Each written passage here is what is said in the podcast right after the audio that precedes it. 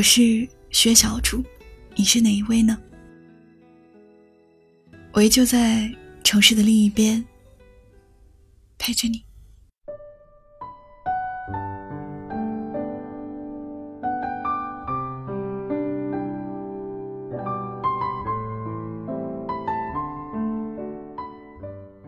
前段时间，有个发小结婚了。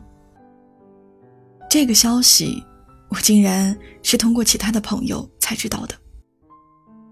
想着好久没有跟发小聊天了，于是便私信他，聊聊最近的生活日常。我飞快的在输入框里打了一串字，后来觉得不妥，便一一删掉，只留下四个字：新婚快乐。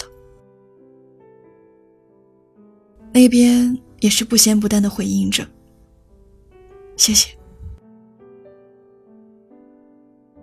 放下手机，心里突然有点难过。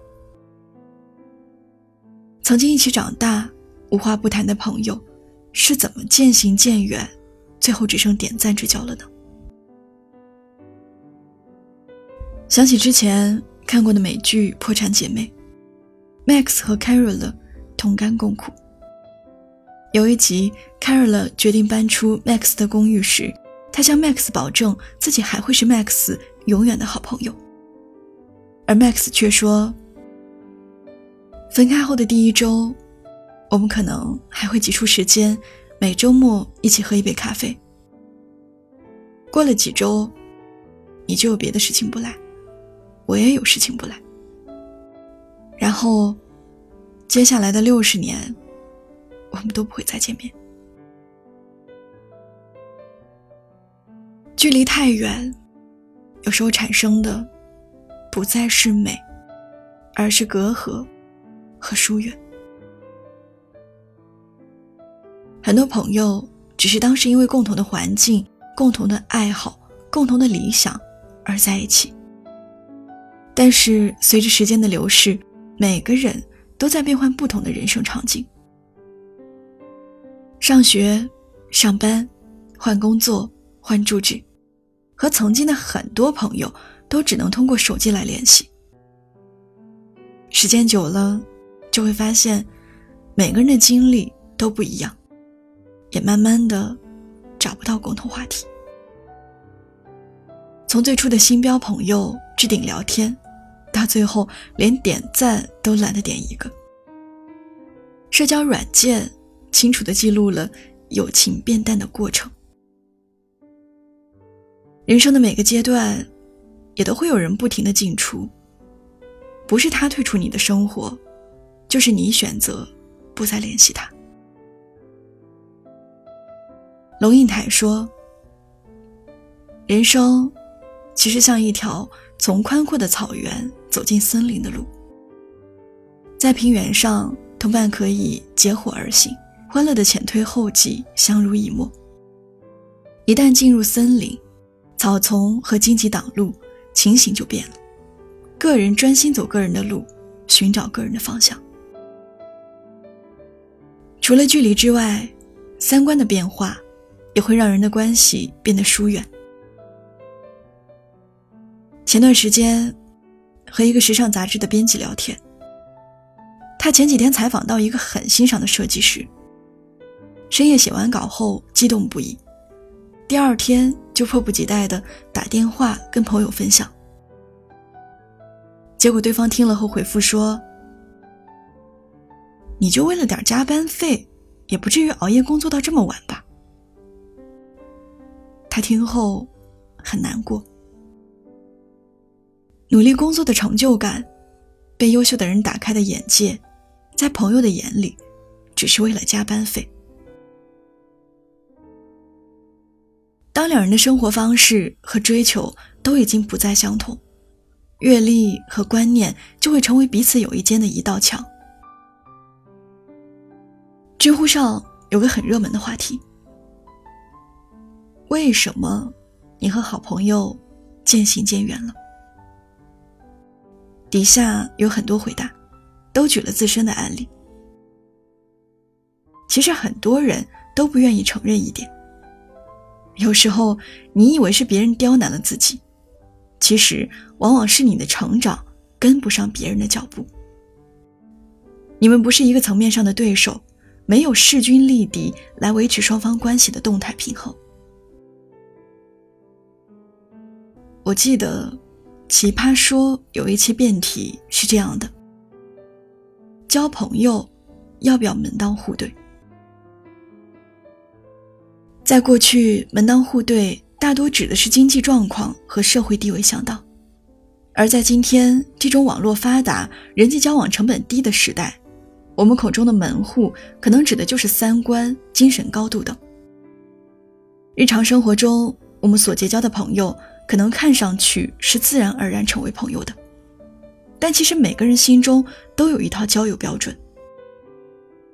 那些和我们合不来的、没有共同话题，从而被我们淘汰掉的人，其实就是被我们心中的门户拒之门外。莫洛亚在《论友谊》中说。友谊是自由选择的补充的家庭，我们和谁成为朋友，都是基于精神认同的自由意志。友情跟爱情相差无几，精神层面的门当户对实在太不可或缺。它的实质是双方互相由衷的欣赏和尊敬。每个人交朋友，一旦开始交往的动机，虽然不是门当户对。但是相处到最后，你就会发现，一段长久感情的维系，必定来自你我精神上的互相匹配。奇葩说讨论到后面的时候，辩手姜思达说了一句话，让我深受感动。如果我真的很珍惜你，想和你做朋友，一直做下去，那么我希望在明天，更好的我的身边，是一个更好的你。因为好的友谊不是彼此停留，而是互相成就，共同成长。电影《千与千寻》中关于友情有一段话很著名：每个人的一生都是从起点驶向坟墓的列车，有的人和你坐几站就会提前下车了，而你要做的就是和他们。挥手告别。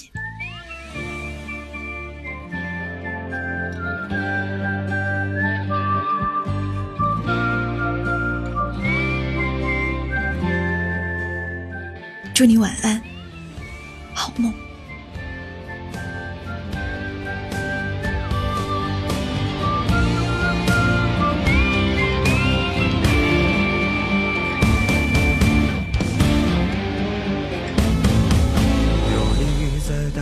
街和楼房心中是骏马和猎场，最了不起的脆弱迷惘，不过就这样。天外有天有无常，山外有山有他乡，跌了撞了心还是回老地方。有利于城市的同样，错过了心爱的姑娘。宣告世界的那个理想已不知去向，为所欲为是轻狂，防不胜防是悲伤，后来才把成熟当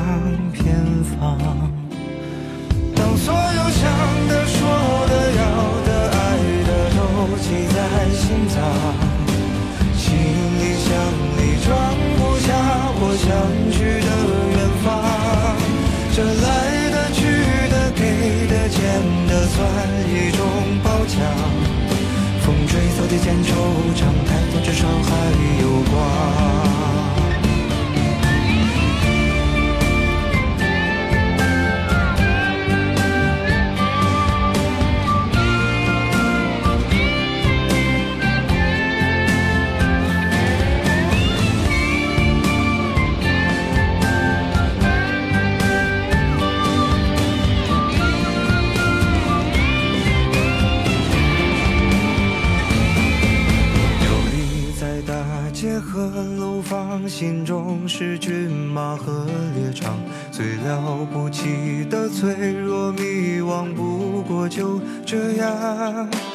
天外有天有无常，山外有山有他乡，跌了撞了心还是回老地方。游离于城市的同样，错过了心爱的姑娘，宣告世界的那个理想已不知去向，